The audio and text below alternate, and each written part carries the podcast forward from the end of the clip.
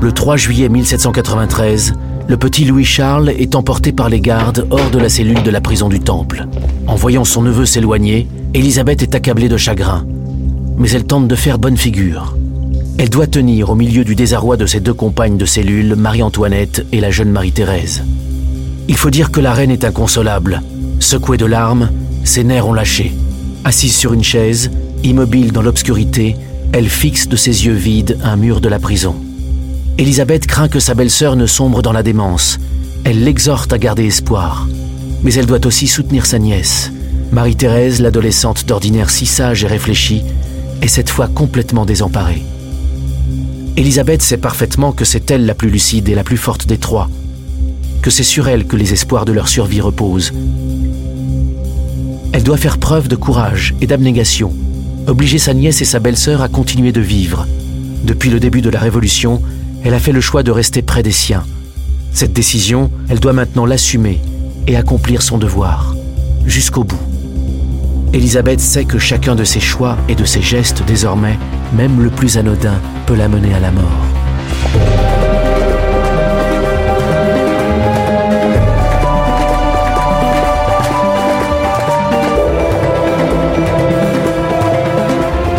Huit personnages liés par le destin dans la tourmente de l'histoire.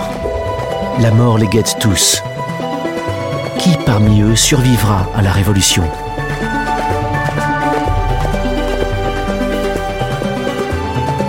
Épisode 7 Élisabeth et Marie-Thérèse.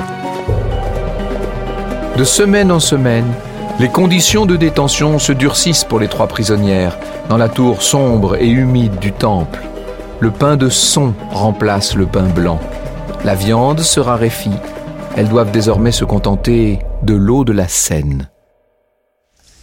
Nuit et jour, les trois femmes entendent des cris, des pleurs venant de l'étage du dessous. Ce sont les pleurs du petit dauphin. Hantée par les images de son fils torturé, Marie-Antoinette délaisse complètement sa fille, Marie-Thérèse. Élisabeth prend l'adolescente sous son aile, elle l'épaule, elle la réconforte. Votre mère est triste, il est vrai, cher enfant. Il est des moments où l'émotion des souvenirs domine l'âme la plus forte. Priez, demandez à Dieu que ces souvenirs soient moins poignants pour votre mère. Du jour au lendemain, les cris de l'enfant cessent. Élisabeth est saisie d'angoisse. Lui serait-il arrivé quelque malheur Devant l'affliction de sa belle-sœur et de sa nièce, elle tente néanmoins de tenir un discours réconfortant. Si les révolutionnaires avaient assassiné Louis-Charles, il se serait fait un malin plaisir de venir le leur annoncer. L'enfant a simplement dû être transféré dans une autre prison. Marie-Antoinette opine sans grande conviction. Le soir du 1er août 1793, il fait particulièrement beau. La lumière pénètre dans l'appartement des prisonnières, occupées à leur broderie. Soudain, de violents coups sont frappés à la porte de la chambre. Six commissaires municipaux entrent. Ils somment Marie-Antoinette de les suivre. Marie-Antoinette est renvoyée au tribunal extraordinaire. Elle sera transférée sur le champ à la conciergerie. Elisabeth frissonne. Un nouveau procès, c'était à craindre. Elle se ressaisit assez vite. Elle aide la reine à rassembler quelques affaires à la hâte. Marie-Antoinette embrasse sa fille, fait promettre à Élisabeth de prendre soin d'elle.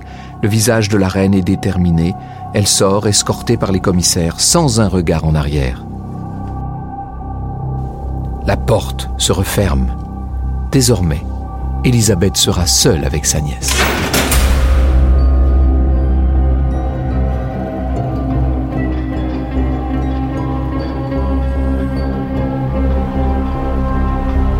Dans les jours qui suivent, les deux jeunes femmes notent que la surveillance dont elles font l'objet augmente, que leur quotidien devient de plus en plus difficile. Les gardes n'entrent plus pour leur livrer leur repas, mais déposent seulement la nourriture devant la porte, sans leur adresser la parole. Leur linge n'est plus changé. On leur interdit de sortir prendre l'air. À mesure qu'avance l'automne, la prison s'enfonce dans l'obscurité et l'humidité. Élisabeth s'inquiète de n'avoir aucune nouvelle de la reine, aucune nouvelle du dehors. Elle et sa nièce sont progressivement coupées du monde. Elles sont isolées. La sœur du défunt roi doit se rendre à l'évidence. Ils veulent les laisser dépérir, les faire mourir de froid, de faim, dans cette prison sordide. Non, Elles sont trop jeunes pour mourir. Élisabeth ne veut pas céder au désespoir. Elle est trop équilibrée, trop saine d'esprit pour sombrer dans la folie. Elle refuse de se laisser aller. Surtout, il est de son devoir d'empêcher sa nièce de perdre la raison. Rien que pour cela, elle se doit de continuer à vivre. Alors Élisabeth s'oblige à tenir. Elle impose à sa nièce une discipline de vie, un quotidien réglé, se lever à l'aube, faire son lit tous les matins, nettoyer la chambre, manger paisiblement, faire de la broderie, coudre, travailler, faire tous les jours une heure d'exercice. Chaque jour à la même heure, les deux jeunes femmes marchent à vive allure de long en large dans la chambre pour sentir leur corps vivant. Puis elles travaillent. Elles n'ont ni papier ni crayon, mais elles disposent encore de quelques livres. À voix haute, elles lisent et relisent les mêmes ouvrages. Elisabeth fait la leçon à sa nièce. Le soir, elles se couchent en même temps que le soleil. De temps en temps, leur solitude est interrompue par les geôliers qui font brusquement irruption dans l'appartement pour procéder à des fouilles. Souvent ivres, les gardes s'amusent à les humilier. Ils obligent les deux prisonnières à se tenir debout devant le mur pendant des heures. Ils les insultent, ils leur chantent des chansons obscènes. Elisabeth regarde sa nièce, la fixe dans les yeux pour l'encourager à ne pas se laisser atteindre par ses bassesses, à s'élever au-dessus des injures. Constamment, Élisabeth rappelle à sa nièce l'importance de la prière et du secours de la religion. Voilà leur seule ressource. La sœur du défunt roi fait apprendre par cœur à Marie-Thérèse les livres de piété pour qu'elle s'en imprègne totalement. Elle lui répète qu'elle n'a besoin de personne, qu'elle peut trouver le bonheur, la plénitude, la liberté dans l'élévation spirituelle, et ce, malgré l'enfermement. Pourtant, à mesure que passent les semaines et les mois, Elisabeth a de moins en moins de raisons d'y croire. Il faut se préparer à tout, il faut se préparer au pire.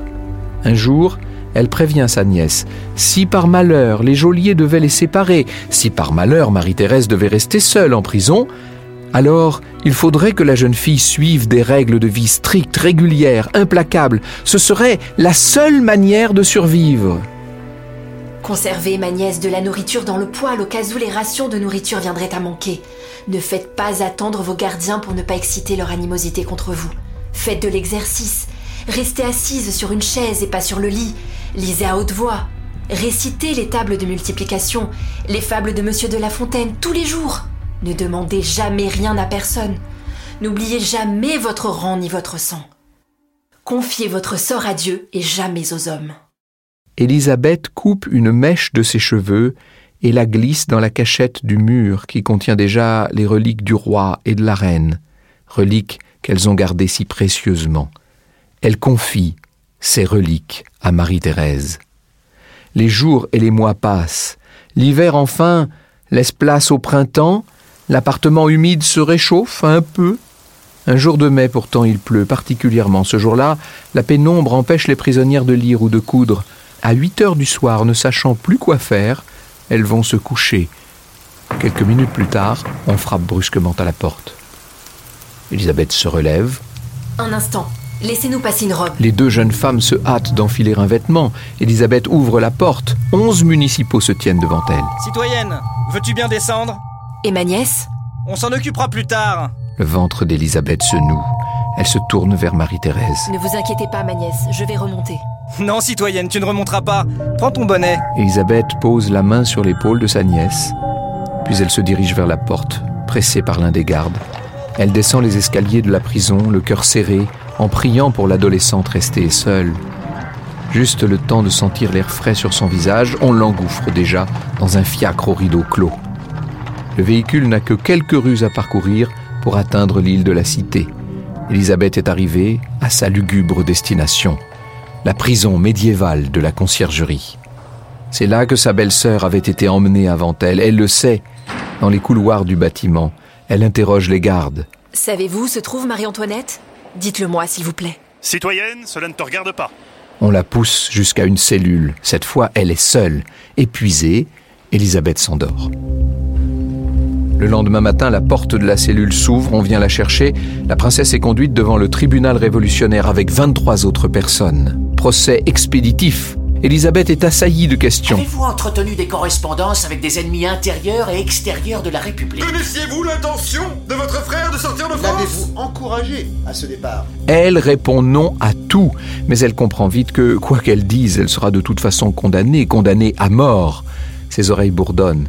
Les accusations ne lui arrivent plus que par bribes, dans un écho lointain. Horde de conspirateurs Elisabeth Capet a partagé tous ses Complot de juillet Assassin de la patrie Elisabeth se concentre sur autre chose. Si elle doit mourir, elle veut le faire dans la dignité. L'au-delà sera sa libération. Son visage est parfaitement impassible. Les attaques glissent sur elle. Comme elle s'y attendait, les juges les condamnent, elle et les 23 autres personnes présentes, les condamnent à la guillotine. Les 24 détenus sont emmenés dans une cellule en attendant que les bourreaux viennent les chercher. Ce ne sont que larmes, cris, paroles de désespoir, mais Elisabeth est là qui refuse de sombrer. Elle exhorte ses compagnons à rester dignes, elle les console un par un, leur parle de la beauté de leur sacrifice. Chacun évoque le sort de ses proches, Elisabeth pense à la reine. Elle voudrait lui écrire pour la prévenir de son sort et lui dire adieu, mais quand elle demande de quoi griffonner quelques mots, les autres autour d'elle se taisent, abasourdis. On regarde Elisabeth dans un silence pesant, et c'est une de ses compagnes qui finit par oser parler. Madame, je vois que vous ignorez que Sa Majesté la Reine a subi le sort que nous allons subir à notre tour. Enfin, en début d'après-midi, le bourreau et ses commis viennent chercher les condamnés. Les femmes doivent vider leurs poches. Avant de partir, elles sont fouillées une dernière fois. Elisabeth avait gardé sur elle un médaillon contenant une mèche de cheveux de son frère, Louis XVI. On le lui enlève. Elle se laisse faire. Elle ne dit rien non plus lorsqu'on lui attache les mains et qu'on lui coupe les cheveux. Mais lorsque le bourreau lui taille le haut de sa robe un peu trop et que son vêtement découvre le haut de sa poitrine, Elisabeth proteste. Monsieur, nom de votre mère, couvrez-moi. Alors le bourreau lui rattache sa robe. Les 24 condamnés sont conduits jusqu'aux charrettes qui attendent devant la prison. On les aide à y monter. Les voilà qui traversent lentement Paris sous les yeux d'une foule nombreuse. Partout des personnes se pressent, avides, curieuses ou compatissantes. Elisabeth s'oblige à ne pas regarder autour d'elle.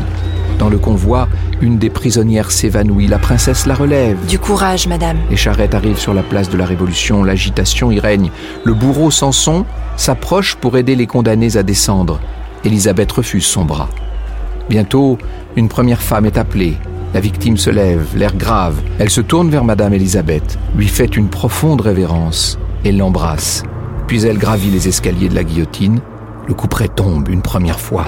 On prie, on prie beaucoup, on prie de manière fervente au pied de l'échafaud. Elisabeth est celle qui conduit les prières. Deuxième victime, puis une troisième. Un rituel est instauré. Désormais, avant de monter vers la machine, chaque condamné fait une grande révérence et remercie Elisabeth. La princesse embrasse chacun chaleureusement. Elle chante désormais le De Profundis et ceux qui restent l'accompagnent. La foule s'est tue. Les voix s'élèvent au-dessus de la guillotine tandis que les têtes tombent une à une dans le panier d'osier. Elisabeth est la dernière à monter. La voilà seule désormais, au pied de la guillotine, son visage étonnamment serein. C'est son tour.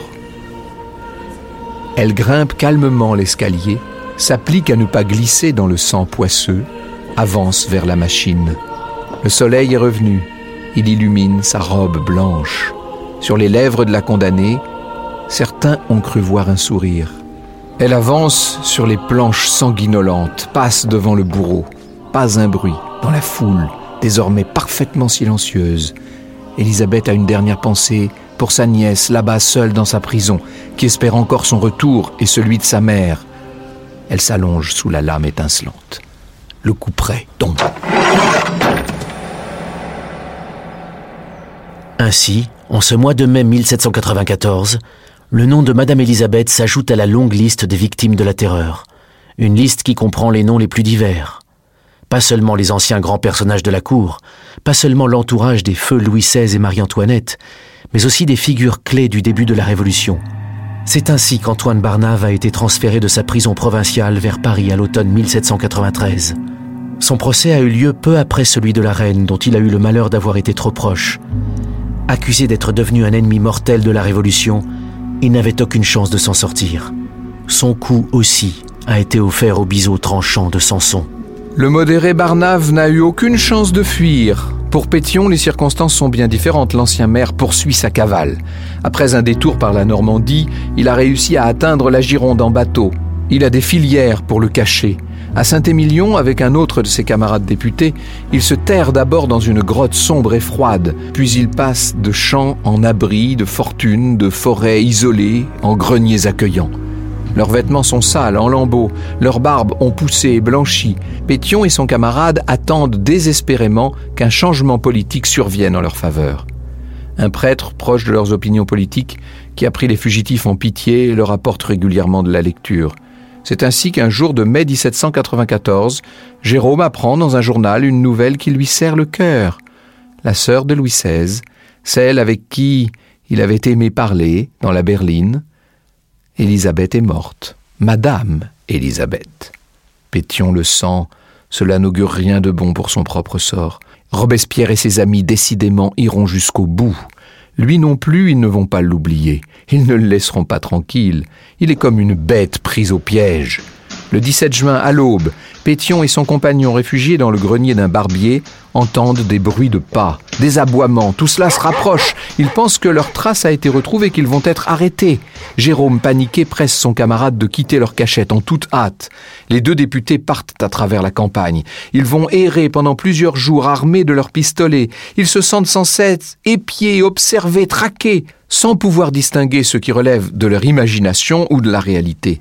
Chaque ombre, chaque bruit suspect les fait maintenant sursauter. Ils n'en peuvent plus de cette vie de fugitif. Un matin, alors qu'ils se sont assoupis quelques heures à l'orée d'un bois, ils se réveillent en sursaut. Imaginant qu'ils ont été poursuivis, ils se précipitent dans la forêt, courent à travers les arbres. Ensemble, ils portent leurs pistolets à leur tempe. Ensemble, ils tirent. Pétion s'écroule sur la mousse fraîche. Nous sommes là le 25 juin 1794. Il aura manqué quelques semaines seulement à Jérôme Pétion, car à peine un mois plus tard, son ancien ami, devenu son ennemi mortel, Robespierre, tombe à son tour. Le 28 juillet, sur la place de la Révolution, sa tête finit elle aussi dans un panier d'osier. Son corps est jeté dans la fosse commune, celle même qui avait accueilli le corps d'Élisabeth.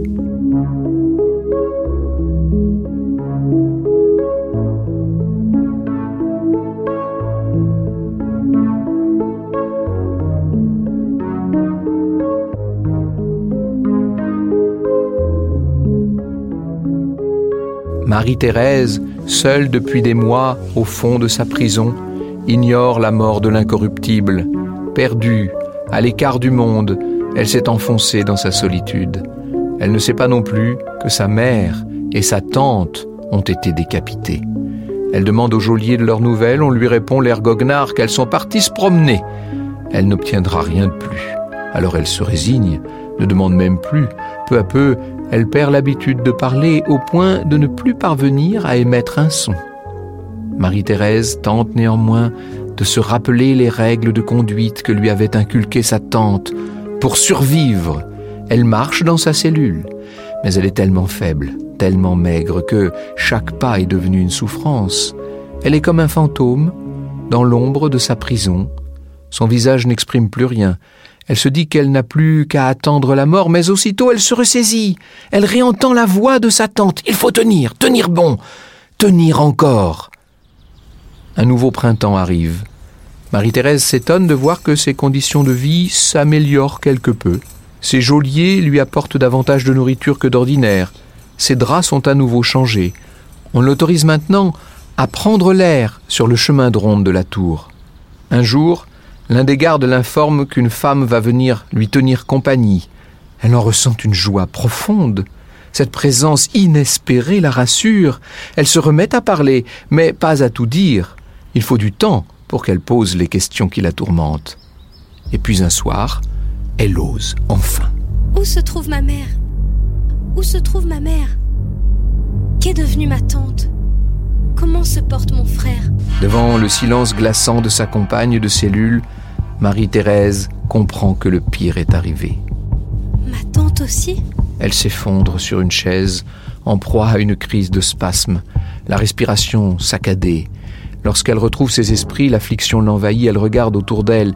Les murs lugubres de sa prison lui donnent soudain un haut le cœur. Elle a perdu tout ce qui lui était cher, elle a tout perdu, elle n'a plus qu'à se laisser dépérir. Elle voit la mort arriver de manière certaine. Elle y pense en errant dans les jardins de la prison lors des quelques moments de promenade qu'on lui accorde. Un jour, elle croit voir au loin une silhouette connue. Elle n'ose pas y croire. La silhouette s'avance dans le jardin, mais oui, c'est bien elle. C'est l'ancienne gouvernante, c'est Madame de Tourzel. Les deux femmes courent l'une vers l'autre, s'embrassent longuement. Marie-Thérèse voudrait crier de joie, mais aucun son ne sort de sa bouche. Jamais elle n'aurait cru revoir Madame de Tourzel. Elle ignorait tout de ce qu'elle était devenue, morte ou vivante. Mais oui, de prison en assignation à résidence, Madame de Tourzel et sa fille Pauline ont survécu à la terreur. Madame de Tourzel assaille Marie-Thérèse de questions. Comment a-t-elle réussi à ne pas se laisser abattre par la solitude, par cet enfermement? Elle s'étonne de la douceur, de l'absence de rancune de l'adolescente qui lui explique que son père, avant de partir vers la guillotine, lui avait fait promettre de ne jamais venger sa mort. Seulement Marie-Thérèse ne peut pas réprimer les larmes, ça non. J'aurais été plus heureuse de partager le sort de mes parents que d'être condamnée à les pleurer.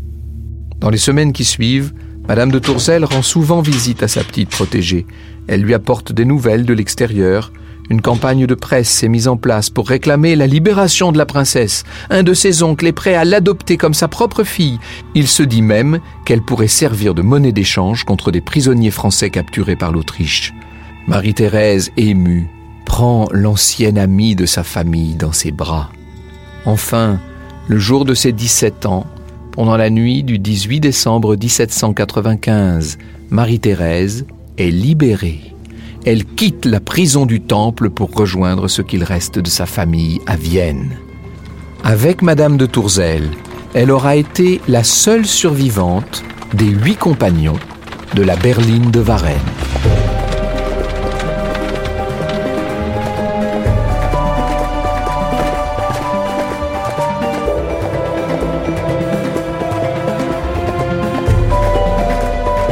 Varennes est une série originale européenne racontée par Franck Ferrand.